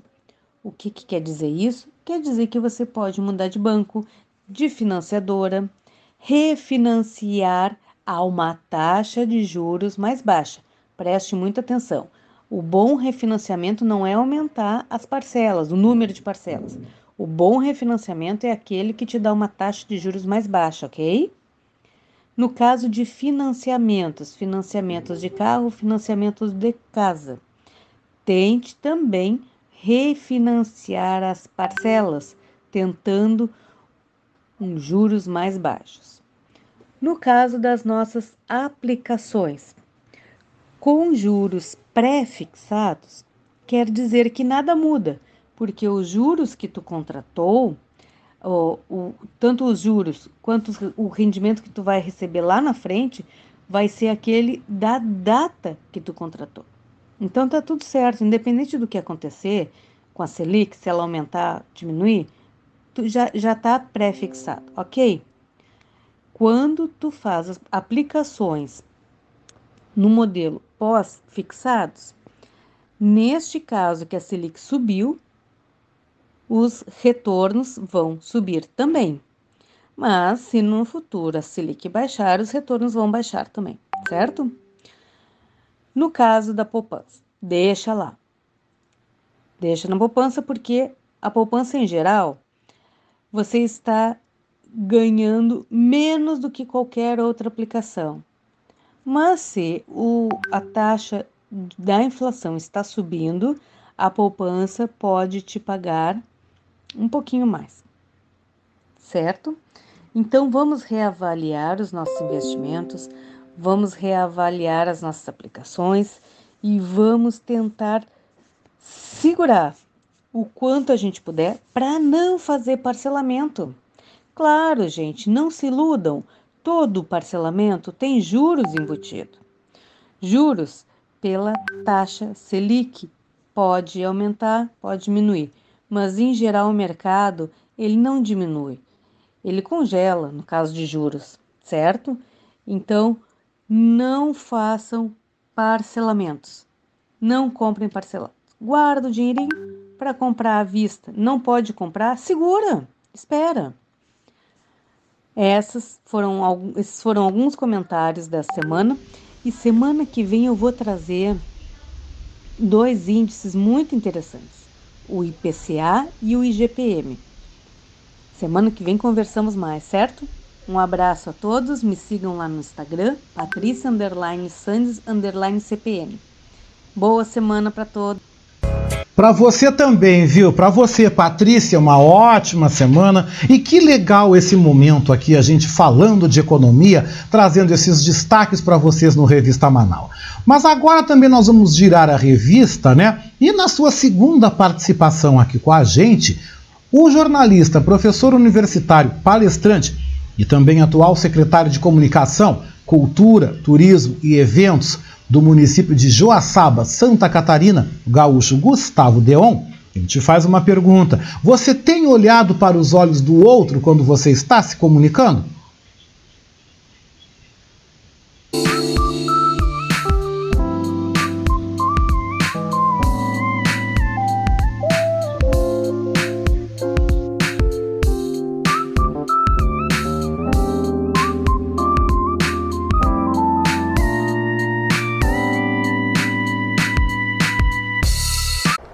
Olá pessoal, professor Gustavo Deon, final de semana chegando e eu gostaria de fazer uma pergunta para você. Você tem olhado para os olhos do outro quando está se comunicando?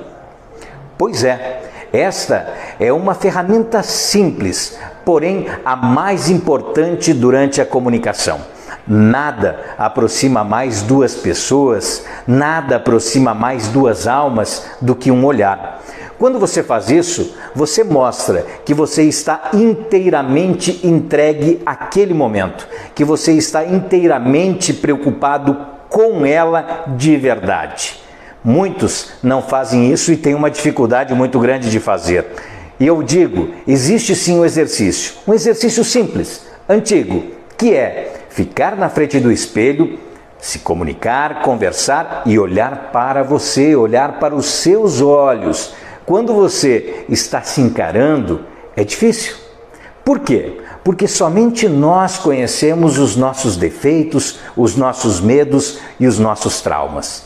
Se nós conseguirmos, através do treino, estabelecer essa comunicação sem medo e com entrega, tenha certeza que será muito fácil você se entregar para o outro no momento da comunicação e, consequentemente, olhar com verdade para os seus olhos. O treino, ele é fundamental.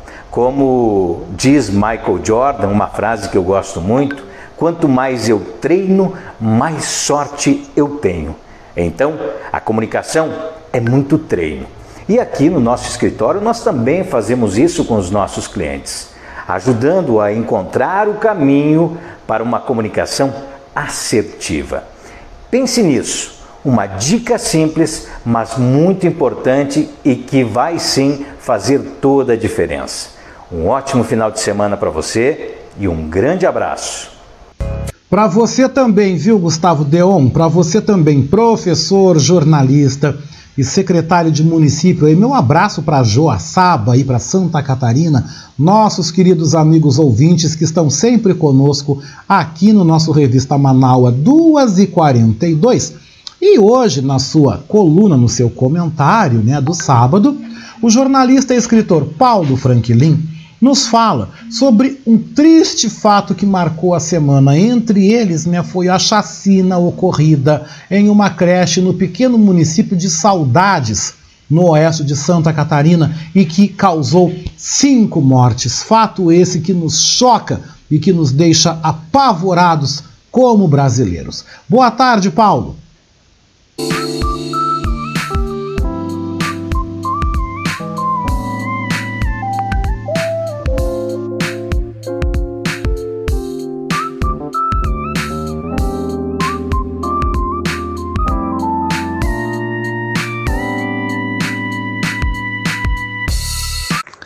Boa tarde, ouvintes da Rádio Manaus e do programa Revista Manaus do meu amigo Oscar Henrique Cardoso. Semana com muita tristeza, tivemos a chacina na cidade de Saudade, Santa Catarina, onde Um jovem de 18 anos entrou numa escola, assassinou três professoras, dois bebês e feriu tantas outras pessoas. Depois tentou o suicídio. Mas o que leva um jovem que trabalhava, tinha uma escola, uma estrutura familiar montada, morava com a família, a fazer isso. As investigações estão tentando entender o que aconteceu. Ele era um, uma pessoa quieta, não conversava com ninguém, segundo os relatos dos amigos e parentes que agora estão sendo procurados pela imprensa, e ficava muito tempo dentro do seu quarto. Comprou inclusive a faca que usou nos crimes pela internet. E avisou a irmã que mataria o coelho dela com aquela faca. Isso que assustou a sua irmã. Os pais analfabetos não tinham noção da gravidade do que passava com o filho Imaginando que ele só seria um adolescente que estava passando uma crise de identidade, queria ficar isolado no seu quarto. Desde março do ano passado, em aulas online, o jovem ficou, trabalhava numa fábrica e à tarde e à noite ficava nas aulas e na internet, com jogos online, acessando. E não se sabe a motivação do crime porque até agora não há nenhum vínculo dele com essa escola onde ele invadiu. Né? A cidade é pequena, uma cidade poucas recursos, uma cidade no interior de Santa Catarina, que agora está no nas manchetes aí por causa dessa essa chacina aí, muito muito horrível, né? Boas notícias é que alguns bebês estão se recuperando, saíram da UTI, apesar das facadas que sofreram, estão se recuperando. Né? Os pais sumiram, né? estão fugiram do assédio da imprensa, com medo, represálias, abandonaram a casa, porque a cidade está revoltada. Mas o que leva um jovem a, a tentar reproduzir na vida real aquilo que acessa em seus vídeos, em suas suas brincadeiras, seus jogos na internet. Os pais têm que estar atentos. Os pais têm que olhar no que está sendo acessado, verificar, perguntar o que, que o filho está acessando, conversar com o filho. O que falta nessa parte, observando de longe, é que faltou diálogo ele não conversava com ninguém, nem com os pais, nem com a irmã, nem com a avó que morava com ele. Era uma pessoa quieta e assim vivia, isolado do mundo. E de repente teve esse surto e acabou com essa tragédia na cidade de Saudades, Santa Catarina. Portanto, vamos ficar atentos ao que os filhos acessam, as nossas crianças e adolescentes acessam no celular, nos tablets, nos computadores. Vamos olhar, vamos acompanhar os filhos, para que outras tragédias não aconteçam no nosso país. Não bastasse a tragédia da Covid-19, temos agora essa tragédia em saudades para comentar. Muito complicado. Mas Domingo é dia das mães. Então, dia das mães, felicidade a todas as mães que estão ouvindo a Rádio Manaua. Né? Especial a minha mãe e a mãe dos meus filhos. Minha mãe Wanda e a minha esposa Lisiane. Pelos filhos, né? Pela parceria. Minha mãe por ter me dado educação juntamente com meu pai. Meu pai já falecido e a mãe está aí ainda com seus 83 anos, lutando para continuar vivendo né, da melhor forma possível. Parabéns às mães, parabéns à Franklina, mãe do Oscar, um abração especial para ela também. E a todas as mães que estão ouvindo a Rádio Manaua, a todos os filhos e filhas, netos e netas, avós, todos. E que domingo, se possível, vamos nos reunir em torno de uma grande mesa com o maior número de familiares devidamente eh, protegidos, né? Para que comemore-se o Dia das Mães, tá? Feliz final de semana, um excelente Dia das Mães a todos. Eu sou Paulo Franklin, falando para a revista Manaus do meu amigo Oscar Cardoso. Boa tarde. Boa tarde, meu querido Paulo. Boa tarde para ti, boa tarde para todos. Já avisando aqui a nossa direção que nós vamos estourar um pouco o tempo hoje do programa em função da queda que nós ficamos aproximadamente seis minutos fora do ar. Então a gente vai acabar estourando um pouco porque temos outros comentaristas. E eu queria, sobre esse caso dessa tragédia em Saudades, interior de Santa Catarina, eu queria agradecer ao comentário do Paulo Franklin pela coragem em comentar um tema, um assunto tão difícil, tão pesado. Eu, durante a semana, ali em substituição aí a nossa querida Beatriz Fagundes, né, que eu estou fazendo o horário do programa dela nas segundas, quartas e sextas, eu noticiei, a gente noticiou o caso, mas eu não quis fazer maiores comentários, eu não quis debater muito esse tema, porque é algo muito pesado, algo muito pesado. Mas trazendo uma informação, ontem à tarde, ontem, começo da noite, o autor dessa chacina terrível, esse jovem de 18 anos, o qual eu não me lembro do nome dele, não faço questão também de lembrar, porque eu também não quero aqui enaltecer o nome dele no ar. Ele ontem saiu da UTI, foi para uma enfermaria, ele está internado no Hospital Regional do Oeste, em Chapecó, no oeste catarinense, né?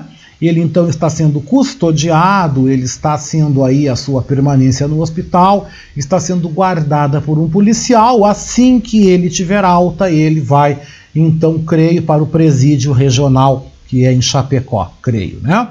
E eu quero dizer algo aqui, gente, que eu peço desculpas a vocês pelo que eu vou dizer, peço perdão, mas que pena, que pena que esta criatura foi salva pelos médicos. Ele foi operado, ele deu entrada no hospital com vários ferimentos, porque ele tentou se matar logo após tudo que ele cometeu. E eu quero dizer que pena que salvaram a vida dele. Que pena que esta criatura, o qual eu vou resumir a minha ofensa aí, né? que pena que esta criatura vai para um presídio e que pena que nós vamos ficar bancando esta criatura por um bom tempo pagando impostos para manter esse monstro preso. Que pena. Tá? Eu sou uma pessoa que eu, para quem me conhece, eu prezo muito pela vida e não sou favorável à pena de morte. Eu não sou favorável à pena de morte. Até, até porque uma pena de morte no Brasil já existe para preto e para pobre. Para esses já tem pena de morte. Mas eu não, eu não sou favorável à pena de morte. Mas eu lamento eu tenho a lamentar que os médicos e profissionais aí da saúde socorreram e que de uma certa forma salvaram essa criatura. Eu lamento mesmo que ele tenha sobrevivido. Eu lamento que nós tenhamos que pagar. E lamento que este monstro, porque para mim é um monstro, eu lamento que este monstro entre no rol histórico dos monstros, dos autores dos crimes mais violentos que o Brasil já viu. E ele, com 18 anos, vai, no mínimo, apodrecer dentro de uma cadeia. Vai apodrecer. E que ele não tenha a possibilidade de sair de dentro de uma cadeia. É isso que eu desejo. E vou parando por aí, porque senão o que eu vou dizer vai ser muito pesado. E eu não quero estragar o lindo sábado de ninguém. Porque vocês que me conhecem sabem que eu não sou uma pessoa pesada. E eu não estou afim de fazer isso. 2h53, gente, vamos seguindo aqui o nosso programa. Eu tinha que comentar porque eu não falei, eu não me posicionei em nenhum momento sobre esse caso. Mas agora Nós vamos de volta então ao nosso Revista Manaua, porque o professor Maurício Gomes volta ao nosso programa falando sobre as doenças e também as suas causas. Um comentário muito interessante que eu quero que você ouça. Boa tarde, professor Maurício.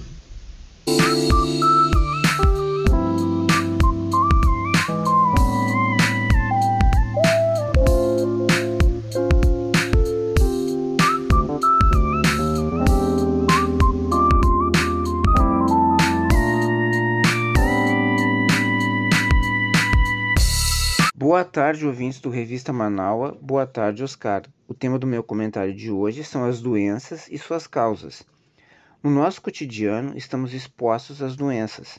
O coronavírus está aí e é uma prova disso. Mas afinal, o que são as doenças? As doenças são manifestações em nossos corpos e, pasmem, muitas delas são criadas por nós mesmos.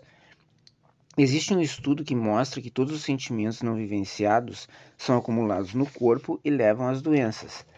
Assim, por exemplo, a raiva não colocada para fora, como se diz, é acumulada no corpo e causa problemas no fígado. Temos uma tendência a não expor muitos sentimentos, principalmente os negativos, e eles causam prejuízos. Filosoficamente, nos tornamos mais expostos ao desequilíbrio ou a nos deixar invadir por uma doença. Vivenciar um sentimento significa tomar uma decisão, e a decisão liberta. Diante de duas opções, eu assumo riscos positivos e negativos. Se eu tiver que escolher entre viajar ou não, se eu escolho viajar, eu assumo todos os riscos negativos e as vantagens positivas. Assim como se eu escolho não viajar, eu também assumo as consequências positivas e negativas. Tudo na vida tem seus dois lados. E nesse sentido, eu posso me tornar mais vulnerável a alguma doença e cada sentimento afeta um órgão ou um mecanismo como um todo. É interessante notar que os órgãos duplos que temos no corpo são órgãos de contato, comunicação. Os olhos, as narinas, os ouvidos, os pulmões. E vejam que quando eu vivencio alguma dificuldade não resolvida, eu acabo por afetar esses órgãos. Provavelmente a pessoa irá questionar essa posição. A primeira reação da pessoa é dizer: Quem eu?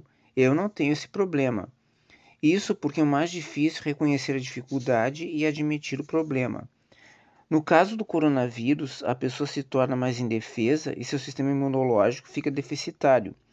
Por isso, muitas pessoas são afetadas pelos vírus e outras são mais resistentes.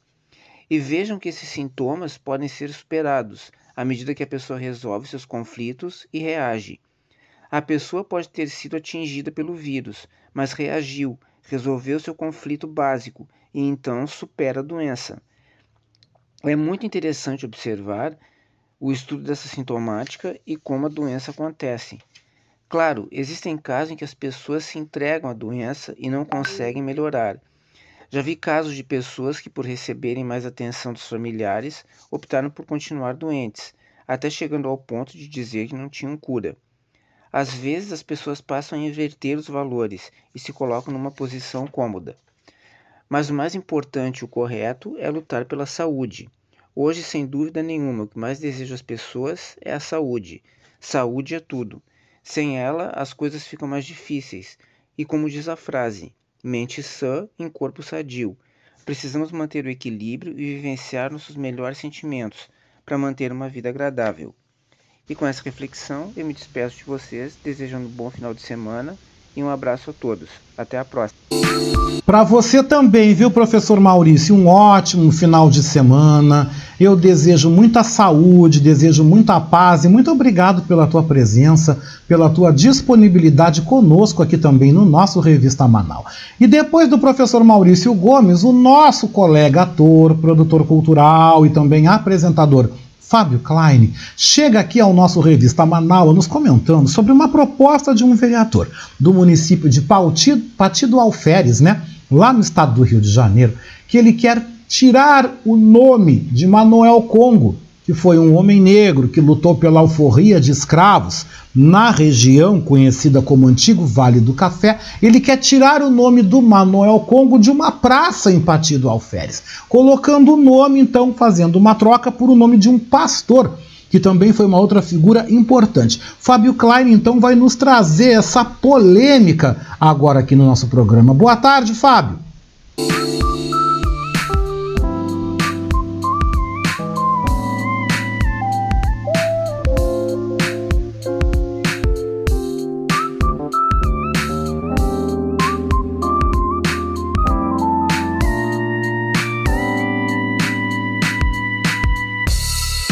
Boa tarde, Oscar. Boa tarde, ouvintes da Manaua, ouvintes desse programa sensacional que é o Revista Manaua. É, espero que todos e todas estejam bem, se cuidando. A vacina está chegando, está vindo aí. Eu, na semana passada, falei para vocês que eu havia sido vacinado. E, bom, mas continuo me cuidando do mesmo jeito, mesmo depois de tomar a segunda dose, como eu falei, né? Semana passada eu falei sobre isso. Hoje eu quero falar sobre um outro assunto. Eu quero falar sobre um assunto que é, é local aqui, é daqui da cidade vizinha, Batida Alferes, mas ele transcende aqui o município, ele transcende o estado, ele na verdade é um assunto que se torna nacional. É, nós tivemos aqui em Alferes, na cidade vizinha, uma grande rebelião de escravos comandada pelo Manuel Congo. Manuel Congo era um escravo ferreiro de, de, de, de, de ofício e ele libertou mais de 300 escravos aqui da região essa aqui é a região do Vale do Café, aqui onde, onde se encontra Miguel Pereira e Pátio Alferes, aqui no estado do Rio de Janeiro. É, Vassouras, Paulo de Fronten, toda essa, essa, todas essas cidades aqui do entorno, aqui da, da região, compõem o Vale do Café. Aqui, como diz o nome, só havia cafezal, né? fazendas e mais fazendas dos barões do café. Isso no século XVII, século XVIII. E durante esse período, é, estava por aqui o Manuel Congo, que foi esse, esse, o líder dessa rebelião dos escravos aqui. Na verdade, essa rebelião é, que o Manuel Congo liderou é a, a, maior rebelião que houve aqui na nossa região. Então, é, e em Patido Alferes tem uma praça com o nome de Manuel Congo uma homenagem muito justa, lógico. É, é, um, é um, vulto que faz parte da, da história da, da, cidade e pela importância da luta dele também. Bom, tem um vereador lá de Partido Alferes que ele quer mudar a, o nome da praça. Ele quer tirar o nome do Manuel Congo da praça e colocar o nome de um pastor que faleceu agora há algum pouco tempo, não tem muito tempo, e quer fazer uma, uma homenagem ao pastor. Era um pastor muito benquisto, a, a comunidade toda, não só a evangélica, mas toda, toda, toda, toda a população de Partido Alferes, a grande maioria, muita gente gostava muito dele, ele era muito conhecido, era uma pessoa do bem. Merece homenagem, não é que não mereça homenagem, ele merece homenagem sim. Só que não a custa de tirar o nome do Manuel Congo da praça para colocar o nome dele. Né? Eh, nós estamos é, nos, nos, mobilizando aqui numa luta para tentar não deixar que isso aconteça e deixamos claro, queremos deixar claro, logicamente, óbvio, né, que nós não somos contra a homenagem ao pastor, nós somos contra tirar o nome do Manuel Congo da praça. É, enfim, estivemos numa sessão da Câmara onde foi o, esse projeto foi apresentado. É, a defesa contra foi muito bem feita é, pelo secretário de Cultura de Alferes, extremamente bem feita, muito, muito, muito convincente. E a votação será na próxima quarta-feira, dia 12. E nós continuaremos na luta, continuaremos na, na, na, na, na mobilização. Ontem eu participei do programa Roda de Niaras, onde eu encontrei o, o, meu querido Oscar lá também. Eu expus esse, esse, esse fato e, assim, é, estamos, estamos é, pedindo para que as instituições ligadas à, à, cultura negra, ao movimento negro, enfim, é, antirracismo e tal, que entrem em contato conosco para eh, se quiserem até, tem muitas instituições ah, de fora daqui do estado também é, fazendo notas de repúdio e enviando para nós aqui. Nós estamos encaminhando à Câmara para fazer uma, uma maior pressão, porque realmente isso é um assunto nacional, né? isso transcende aqui o local, transcende o município, como eu disse no início. E é um assunto nacional. Manuel Congo é um herói nacional. Ele não é um herói daqui de Pati. Ele é um herói nacional.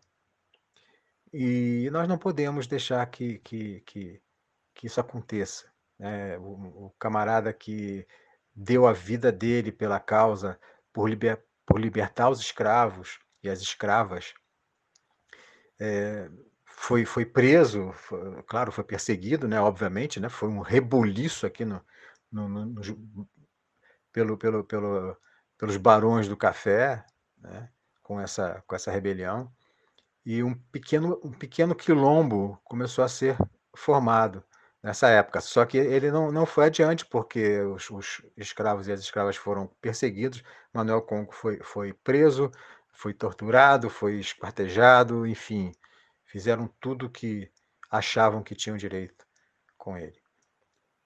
Então a gente não pode deixar que essa história se apague, a gente não pode contar a história do município, a história do país, apagando o, o passado. Né? Então, fica aqui o meu apelo às instituições que puderem entrar em contato, se quiserem entrar em contato comigo no meu WhatsApp. Meu telefone é 24 981 480943.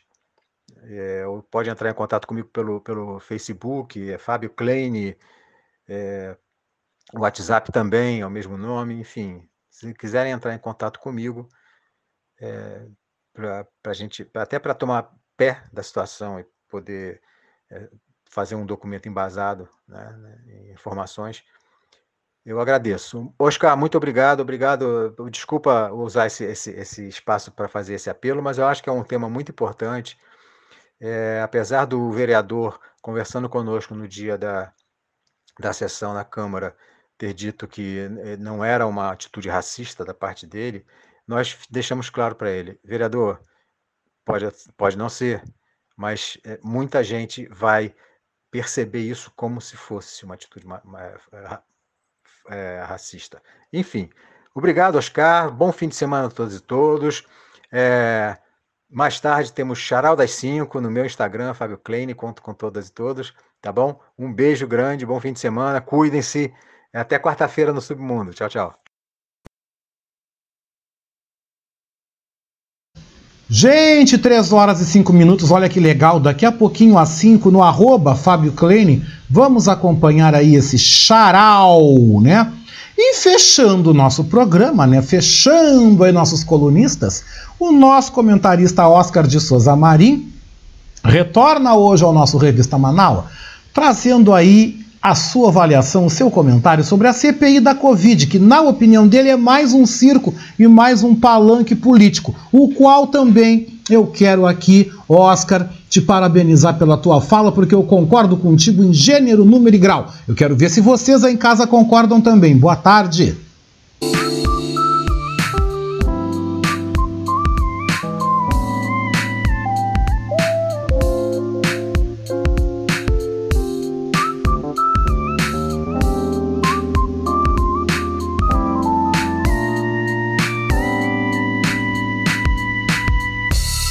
Olá, boa tarde. Boa tarde, Oscar Henrique Cardoso, meu mestre da comunicação. Boa tarde, meus queridos companheiros ouvintes do Revista Manaus. E a CPI começou em Brasília com um grande uh, circo, que a gente sabe que provavelmente não vai chegar a lugar nenhum, porque uns fingem que falam a verdade e os senadores fingem que acreditam, então ficou uma coisa assim que uh, ninguém uh, chega a conclusão nenhuma, porque as responsabilidades todas a gente já sabe de quem é e eles não podem dizer. O ex-ministro Pazuello testou para covarde 17.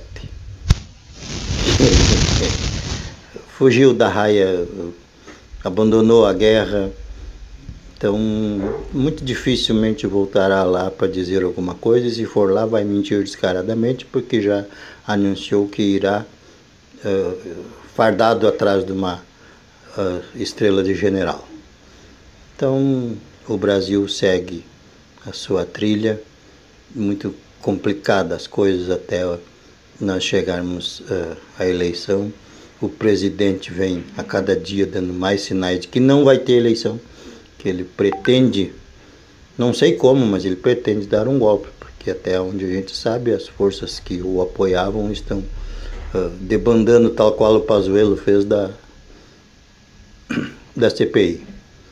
Por aqui, vamos levando, não temos a segunda dose da vacina para os nossos anciões.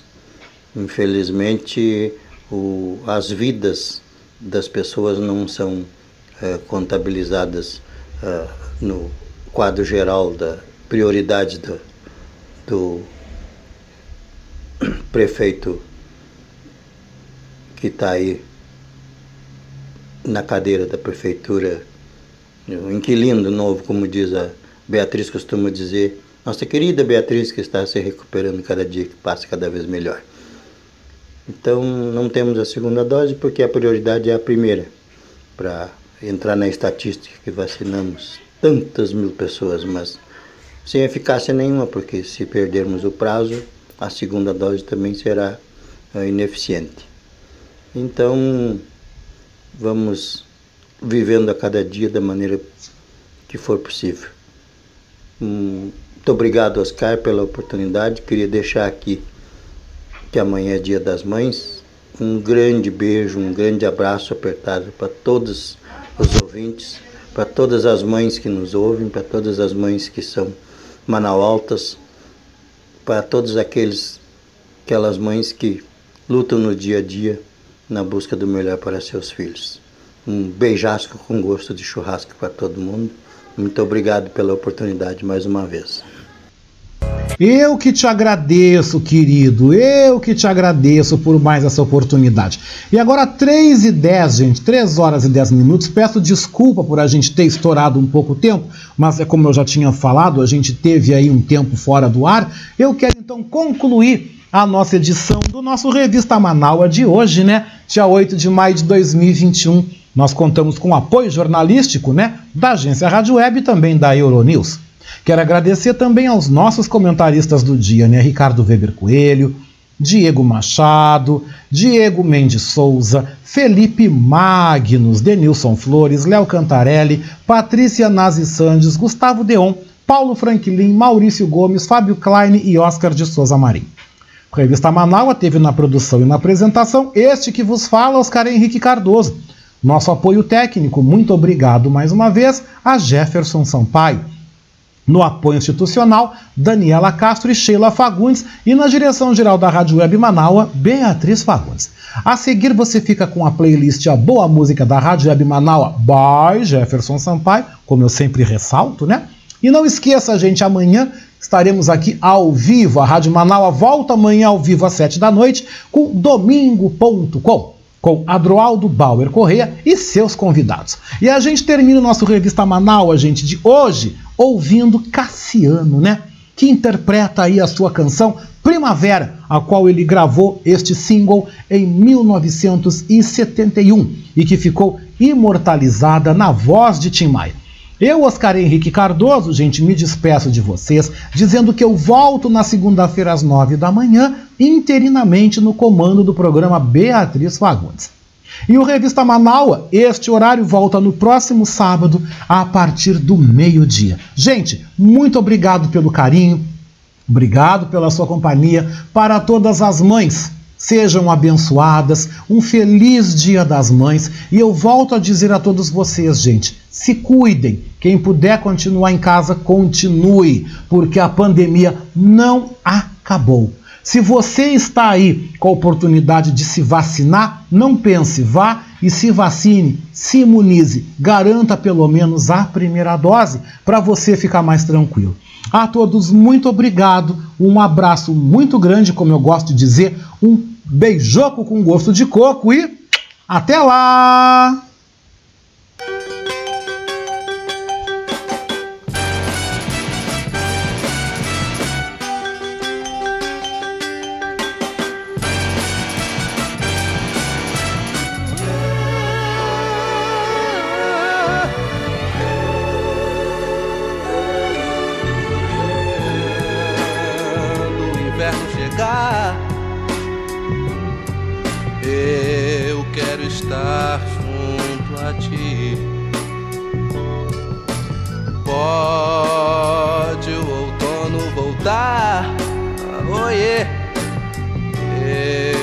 Estar junto a ti.